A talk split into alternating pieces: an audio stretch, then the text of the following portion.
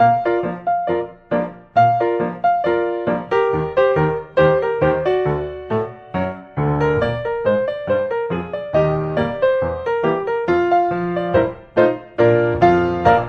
所有听众朋友收听《祥说想说》，教您说话不难听，同时还可以增加你的人际关系哦。我是海翔。这个台湾二零二四年总统大选刚刚选完没有多久，大家有没有注意到，有一些人呢在台上说话的声音很好听，会让我们很想继续听下去。可是呢，也有一些人明明声音也很好听，很悦耳，我们呢却一直很想逃走，不想听了。另外还有一些人的声音很沙哑，音质不悦耳，不好听。照理来说，应该会很不想听下去才是，可是呢，却一直吸引着我们要继续听下去。为什么会有这样的情形发生呢？让我稍微归结一下这个在台上说话让人听不下去的一些原因。第一个呢，就可能是态度过于轻浮或者是高傲，感觉不到呢台上说话人他有真正用心在听众朋友的身上，让人不想听。接下来呢，就是过快的语速，像机关枪一样哒哒哒哒哒，这样的精神轰炸呢，让人人呢没有办法喘气，产生疲劳感。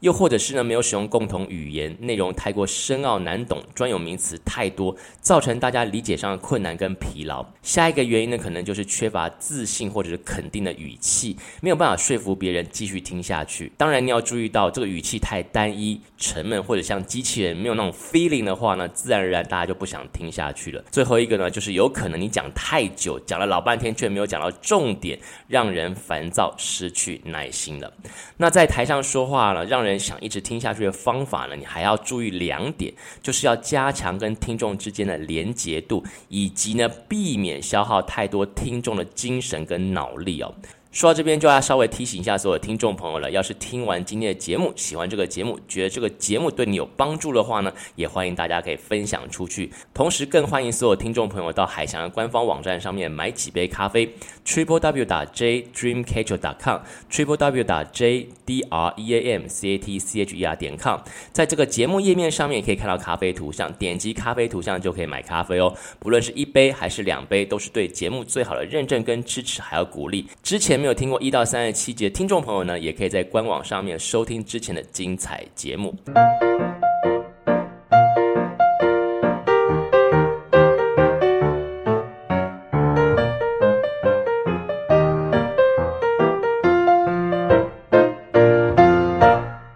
好，那说到这个连接跟消耗的这个问题啊，第一个方向呢，就是呢，听众跟演说的人之间的连结，其实决定了听众主动参与的程度。正向的连接通常来自听众本身对主题的兴趣。好，不过呢，在这个聆听的过程当中，对演讲者呢产生喜欢啊、尊敬啊、好奇啊，甚至是那种崇拜的心情啊，也会呢让听众呢以更主动的这种态度去听、去了解这个演说的人到底想要说什么。这种主动的态度呢，不仅是专注力变强，也会让聆听者有更多的创造力，因为他会一边听一边去思考你说的这些内容跟自己有没有关联，留在记忆、留在这个脑袋里面时间呢就会变长。所以简单来说呢，台上演讲者呢本身表达态度是会对连接的强度造成影响的。如果听众本来对主题很感兴趣，可是你说话的人这种态度呢不好的话，可能就会让听众开始产生不好的感觉，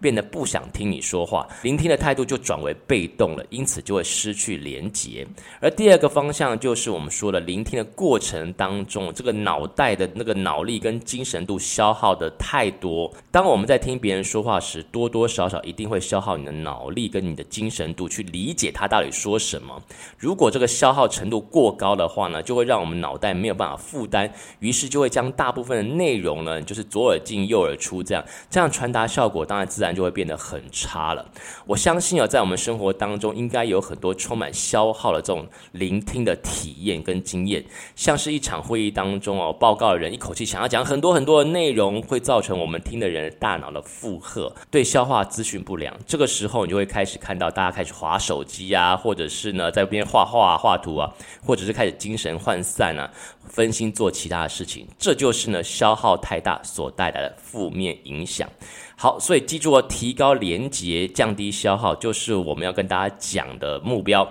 也就是要让听众呢感到兴趣，主动聆听，并且可以在聆听的过程当中呢，尽量的不要让他觉得疲劳疲乏。那加强连接的方法有哪些呢？第一个，你可以这样做。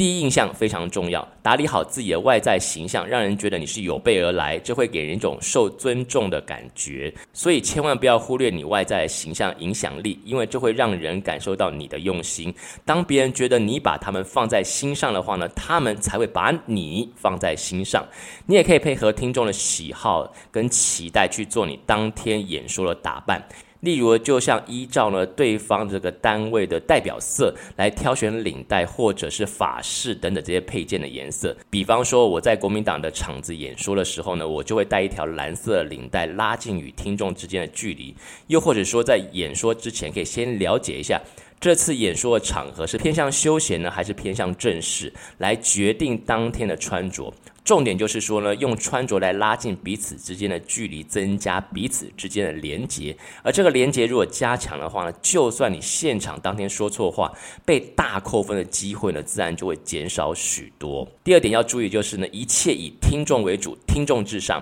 以听众的期待为优先，早点切入正题，千万要避免太过冗长的自我介绍和前言，因为大家不是在听你臭屁的。所以呢，你的学经历跟听众呢想要听的主题其实没有太多的关联，就不用花太多时间去介绍那些部分，直接就讲重点，讲主题就好了。再来呢，就是你在开始你的主题之前呢，可以先跟听众聊一聊为什么会有这场对话、这场演讲，这会让听众心里面有所准备。尤其是对那些比较没有耐心的人来说，让他们一开始就知道你的目的，会让他们比较有耐心呢，听你把话说完。这也就是我们之前谈论过了倒数法哈，之前也说过了。再来就是眼神跟手势了，眼神的交流呢，可以强化说话的人的自信心，也可以减轻这个说话人的这种紧张跟压力。也会让听众朋友觉得被照顾到。另外呢，眼神的方向也是声音的方向，不要忘了，我们的声音是一种邀请。如果声音缺乏了表达的意思意图的话呢，就不容易抓住听众朋友的注意力。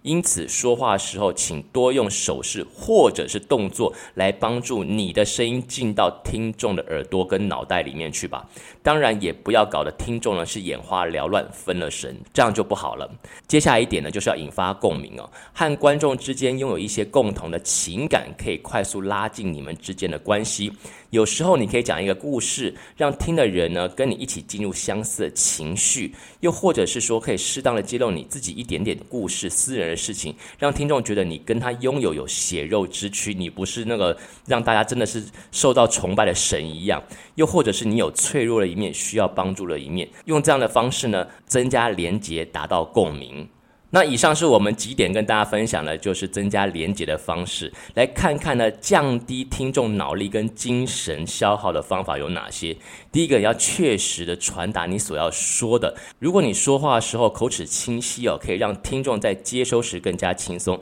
可是你如果说你说话不标准，其实也没有关系的，只要说话慢一点点，也可以让听众呢很轻松的听你在说话。关键就在于你确定你的说话、你的话语有确实传达到听众的耳朵里面。常常啊去确认听众是不是跟得上，是一种好习惯。比方说，可以问问大家说：“诶，我是不是说的太？”快啊！觉得我说的太快的话，举手一下。那发现自己讲太快，听众没跟上的时候，就不妨了，速度可以放慢一点，或者是重复一次你刚刚说的重点，这样呢就能帮助听众补上自己漏听的部分，也算是传达到你的意思了。第二个呢，就是要降低门槛哦，这个多用听众已知的事物来解释他们不知道的部分。也就是利用比较贴地气的这种方式来帮助听众朋友理解跟记忆。那听众理解时呢，所费的时间越少，他们呢就有越多的脑力将资讯来消化掉。用听众熟悉的语言，或者是一般普罗大众可以接受白话文来说话，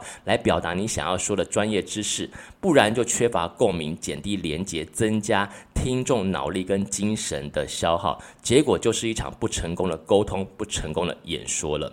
第三点呢，就是如果说你想要传达内容，如果句子很长，资讯量太大的话呢，这个比较复杂，建议你可以化整为零哦，分别在个别之间留点空白，让听众朋友可以沉淀一下，透过沉淀停顿，让听众有时间可以。沉淀所听到的内容。只要听众把内容消化得好的话，记忆呢就可以保留比较长的时间了。最后一点呢，就是如果人一直维持同样的姿势做一件事情，是很容易感到疲惫的嘛。所以听也是一样，人类的感官有很多元，如果我们长时间只用单一的接受讯息，就会很快觉得很累。所以除了听觉的口说之外，视觉投影片之外呢，其实你偶尔也可以让听众朋友稍微静下来思考一下。或者是让他们实际做一些动作，满足所有接受讯息的需求。总之啦，你就是要掌握我们刚才说的这几个重点哦，就可以抓住听众朋友注意力跟兴趣，就可以让你的演说跟表达呢，可以达到事半功倍的效果。好，今天节目到此接近尾声，说到这边还是要再一次提醒一下所有听众朋友，要是听完今天的节目，喜欢这个节目，觉得这个节目对你有帮助的话呢，欢迎大家可以分享出去，也欢迎所有听众朋友可以到海翔的官方网站上。面买几杯咖啡，triple w 打 j dream catcher dot com，在节目页面上面点击咖啡图像就可以买咖啡哦。不管是一杯还是两杯，真的都是对节目最好的认证跟支持，还有鼓励了。之前没有听过一到三十七一级的听众朋友，也可以到官网上面收听之前的精彩节目。最后呢，祝福大家有一个愉快的一天，我们下回节目再见。